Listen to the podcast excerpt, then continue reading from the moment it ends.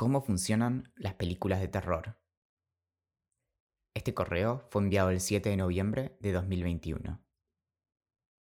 Nos guste o no, el miedo nos fascina. Le atribuimos tendencias electorales, lo glorificamos en las historias que contamos y en las fiestas que celebramos y lo veneramos ante cada oportunidad que tenemos de vencerlo. El miedo nos inquieta, nos sacude y nos hace temblar. Nos recuerda de nuestra finitud y de todo lo que podría salir mal. El miedo nos secuestra en una aquí y ahora que bien preferiríamos evitar. ¿Por qué el amor no logra tocar mi corazón tal como lo hace el miedo? se pregunta una canción. Por eso puede resultar tan raro que nos entretenga salir a buscarlo. Nuestra relación con el miedo, de más está decir, depende principalmente de su contexto.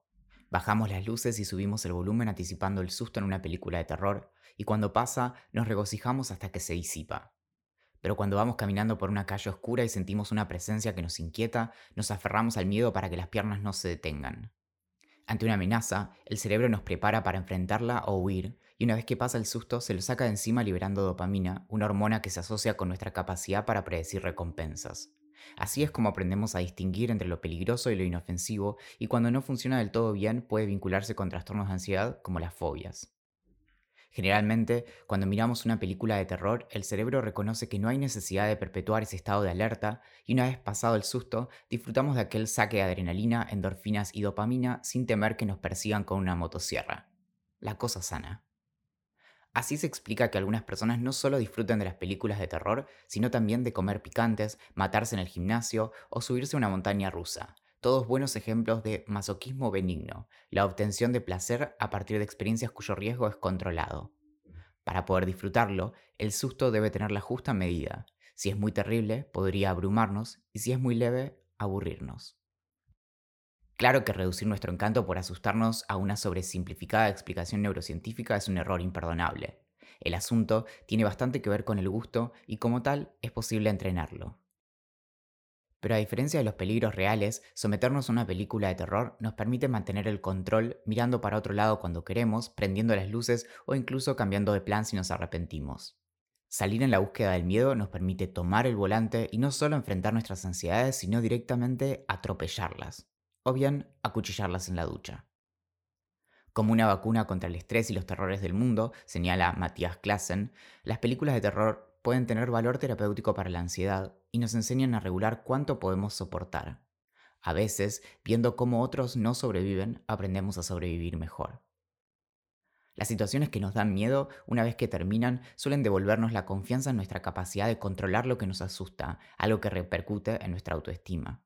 Vino el miedo, lo enfrentamos, vivimos para contarlo. Solo queda enterrar el cuerpo y quemar la evidencia. Asustarnos también nos distrae de lo que sucede a nuestro alrededor. Nuestra atención de repente es secuestrada por una posible amenaza y ya no existe más que el aquí y ahora. ¿Quién hubiera dicho que asustarse podría ser como meditar? Esta paradójica búsqueda del miedo nada tiene de nueva. No cuesta imaginar que desde que existen las historias existen aquellas diseñadas para asustar, ni cuesta imaginar a alguien a la salida de una caverna queriendo provocar un sobresalto. Como cuenta la socióloga del miedo Margie Kerr en Scream de 2015, la búsqueda colectiva del susto nos une, nos ayuda a prepararnos para la vida en un mundo aterrador, para advertir de los riesgos de ciertos comportamientos y nos entretiene. Pero fue recién en los últimos siglos que asustarnos por diversión y dinero se convirtió en algo tan presente en nuestras vidas. Es incluso quizá por su popularidad que el cine de terror tiene tanta mala fama, alimentada por sesgos y prejuicios. Aparentemente, muchas personas creen que estas películas son tontas, peligrosas o ambas, y que su atractivo solo esconde una falta de sofisticación, una cuestionable moral y una colección de riesgos para la salud mental. Por supuesto, nada de esto es cierto. Si bien la historia del terror como género literario tiene apenas poco más de 200 años, en el cine está presente prácticamente desde el comienzo.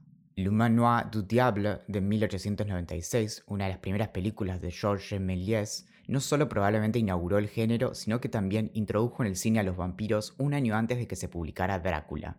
Quizá como los cuentos de hadas, las películas de terror desde un primer momento parecen haber reflejado nuestros temores con símbolos y alegorías cuyas lecturas también parecen cambiar con los años. Inventamos horrores para ayudarnos a enfrentar los verdaderos, escribe Stephen King en Dons Macabre de 1981 acerca del género. Con la infinita inventiva de la humanidad, Captamos los mismos elementos que son tan divisivos y destructivos y tratamos de convertirlos en herramientas para desmantelarlos, concluye.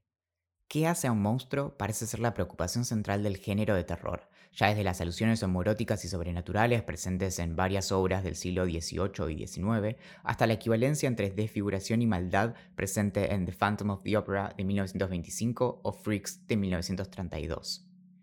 Si lo diferente nos asusta, es quizá por uno de los crímenes imperdonables del género de terror, la insistencia en que los cuerpos atípicos representan lo monstruoso o malvado, un estereotipo que hasta el día de hoy causa estragos entre personas cuyo aspecto físico ha sido demonizado, haciendo más difícil no solo la aceptación de otras personas, sino la propia. Un terrible accidente no te convierte en Freddy Krueger. Lo que las películas eventualmente nos inclinaron a notar era que tal vez el monstruo estuviera adentro, Hollywood no inventó a los monstruos, escribe una madre defendiendo al género en la revista Famous Monsters of Filmland en 1965. Mucho peor que explicarle lo que aparecía en las películas, le resultaba explicarle a su hija de 8 años lo que sucedió durante el holocausto. Y entonces llegó la bomba atómica. Si las películas de terror que vinieron antes se habían ocupado de personas comunes que luchaban contra monstruos internos, el horror de la posguerra se consumió en la preocupación por las nuevas amenazas tecnológicas. Con la Guerra Fría, el cine se obsesionó con cuestionar nuestra capacidad para cuidar el planeta, evitar desastres nucleares, prevenir invasiones y el miedo a no poder parar antes de que fuera demasiado tarde. Gojira, de 1954, conocida como Godzilla, bien explícitamente canaliza las ansiedades nucleares japonesas, con la moraleja de que si la humanidad se pone las pilas puede resolver los males que provoca. Este recurso, sin embargo, puede distraernos de su material de inspiración. Las atrocidades históricas fueron bien reales y en la mayoría de los casos la discusión en torno a las responsabilidades sigue abierta. Muchos de los monstruos de la historia siguen vivos y no siempre se ha hecho justicia al respecto. Algunos años más tarde, con Psycho, de 1960, de Alfred Hitchcock, se inauguró la preocupación por lo monstruoso que nada tenía que ver con lo sobrenatural o tecnológico, sino con la corrupción propia de la mente humana. Esta incursión en la oscura psiquis humana, con más sangre y menos bichos, se volvió de repente demasiado real. Cuando las reglas que restringían lo que podía mostrarse en la pantalla se relajaron, el cine se inundó de sangre, vísceras y metáforas. Los asesinos seriales viven a la vuelta de casa y se esconden atrás de la sonrisa de aquel vecino que nos saluda amablemente o del maquillaje de aquel payaso que vino a animar un cumpleaños. Estas películas también nos aclimataron a la idea de que no son solo los cuerpos anormales la fuente de toda maldad, sino también las mentes atípicas, como si un trastorno límite de la personalidad nos empujara a matarlos a todos, o ser autista nos inclinara a planear cómo envenenar a una ciudad entera en los recreos que tomamos de jugar con nuestros trenes y dinosaurios. En su retorcida lógica, muchas películas de terror nos convencen de que las víctimas de crímenes violentos se lo estaban buscando. La niñera debería haber llamado a la policía, el escritor sordo que escapa al bosque debería haber llevado un arma, aquella jovencita debería haber esperado al matrimonio y tal otra no debería haberse metido al agua. No sin disimularlo, muchas de estas películas nos muestran gráficamente lo que puede suceder cuando flaquea nuestra moralidad y abrazamos la liberación sexual, como en Halloween de 1978, o nos olvidamos de que al abandonar el cristianismo puede avanzar Satanás en la sociedad, como Rosemary's Baby de 1968 y The Exorcist de 1973. Inexplicablemente, la arquitectura también parece ser fuente de pánico. No quiero asustarte, pero tal vez el cuco... El cuco está en la casa. Hay casas malditas porque en ellas sucedieron cosas terribles o porque fueron construidas donde no debían. Hay hoteles que enloquecen a sus huéspedes. Hay barrios cuya tranquilidad solo nos hace anticipar lo peor. Hay sótanos y altillos que esconden oscuridad en su mala iluminación. Incluso aquel corto de Méliès, el primero del género, trata acerca de una casa endemoniada. Las películas lo dejan claro. El hogar es una extensión de quienes somos y con su seguridad no se jode. Acercándonos al nuevo milenio, las ansiedades parecen haberse enfocado en los temores de alejarnos demasiado del mundo y quedar a merced de los terrores de un mundo donde aún era posible perderse. The Blair Witch Project de 1999 no solo inauguró la afición por las películas de material encontrado, sino por explorar el miedo que nos da alejarnos de nuestras comodidades domésticas. Como señala James Colavito en Knowing Fear de 2008, Hoy en día el horror se caracteriza por el nihilismo caótico, el realismo, la pérdida de la inocencia y las historias que exploran temas sociales. La adopción de lo experimental y el abandono de lo probado y gastado permitió adentrarse en aquellos temores que ni siquiera sabíamos que teníamos. De repente, nos descubrimos aterrorizados por el racismo sistémico en Get Out de 2017 o la subversión de los estereotipos de género en Us de 2019, ambas de Jordan Peele. Como explicaba aquella madre, para no poder dormir de noche alcanza con leer un libro de historia, incluso si allí no aparecen vampiros y zombies. Qué experiencia vivir con miedo, ¿no? Así se siente ser un esclavo, dice aquel replicante en Blade Runner de 1982. Y, sin embargo, el género todavía parece cargar con estigmas, quizá porque apelar a emociones primitivas como el miedo, la ansiedad y el asco lo vuelve básico. Es precisamente esta relación entre las emociones básicas y el cine la que inspira aquella brutal confesión de Hitchcock. El público es como un órgano gigante que tocamos tú y yo. Tocamos esta nota y obtenemos tal reacción, luego un acorde y obtenemos tal otra. Y algún día ni siquiera tendremos que hacer una película, habrá electrodos implantados en sus cerebros. Simplemente presionaremos diferentes botones y harán ¡Oh! ¡Ah! Los asustaremos y haremos reír. ¿No será maravilloso? Qué miedo. Rara vez las películas de terror reciben elogios prestigiosos y siquiera lograr que algunas de estas películas sean mencionadas sin escarnio es un objetivo pendiente. Incluso las pocas veces que películas de terror protagonizadas por mujeres recibieron la aprobación de la academia fue por las incursiones en el género de directores establecidos. El único momento en que un hombre puede ser valiente es cuando está asustado, le dice Ned Stark a su hijo. El desafío queda en descubrir a qué deberíamos temer y a qué no, Difícil es imaginar qué sería de la curiosidad si no contáramos con el miedo. Stephen King cuenta que cuando tenía 10 años su madre descubrió que guardaba en un cuaderno todo lo que encontraba sobre un asesino que en ese momento estaba prófugo. Ante su preocupación, King explicó, necesito saber todo sobre él, así si alguna vez me lo cruzo, sé cómo manejarme. Es nuestra curiosidad por el peligro la que enciende nuestro interés por aquellas historias que nos permiten imaginar lo peor que podría pasar, forzándonos también a coquetear con la imaginación de qué haríamos en aquellos escenarios. Las historias de terror nos muestran qué tan oscuro puede ser el mundo y en consecuencia qué tanta preparación emocional tenemos para enfrentarlo. A veces, también, son las películas de terror las que nos enseñan a empatizar con víctimas de los crímenes más oscuros imaginables. Para alguien que perdió a toda su familia en una masacre, verlo en la pantalla podría revivir el trauma, pero también enseñarle a enfrentarlo y facilitar el duelo.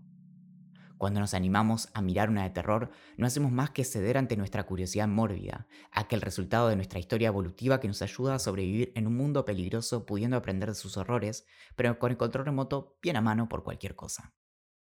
A nadie debería sorprenderle que ante una eventual pandemia y el escenario de pasar largas temporadas sin salir de casa, fueron aquellas personas que disfrutaban de las películas de terror quienes menos sufrieron el costo psicológico del encierro. Y ni hablar de quienes tienen un especial gusto por las de zombies, viniera lo que viniera, habían esperado este momento toda su vida. El miedo también nos une. Hasta hace un año jamás me hubiera entusiasmado pasar una noche mirando una película de terror, pero tanto cuando somos felices como cuando nos asustamos, formamos recuerdos intensos y en ellos registramos nostalgia por quienes nos acompañaron. Puede que no sea comparable con haber sobrevivido a un accidente, pero una cercanía especial se forja cuando vivimos un momento intenso y una película de terror nos ofrece la cuota perfecta de estrés para disfrutar aún más de nuestra compañía. Del otro lado de los créditos podemos alegrarnos de lo vivido y de habernos animado a tener miedo. Por contradictorio que suene, mirar películas de terror no tiene que ver con asustarse, sino con sentir seguridad. Nos reconfortan en su insistencia de que el horror transcurre en otro lugar y no aquí. En contraste con la película de terror que transmiten día y noche los noticieros, en las historias apocalípticas que consumimos, al menos podemos saber cuánto falta para que termine o poner pausa para ir al baño. Este correo de cómo funcionan las cosas fue enviado el 7 de noviembre de 2021.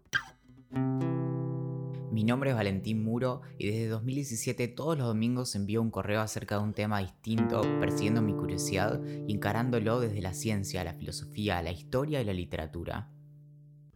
Si quieres suscribirte, puedes hacerlo desde el enlace en la descripción de este episodio o buscando cómo funcionan las cosas en Google.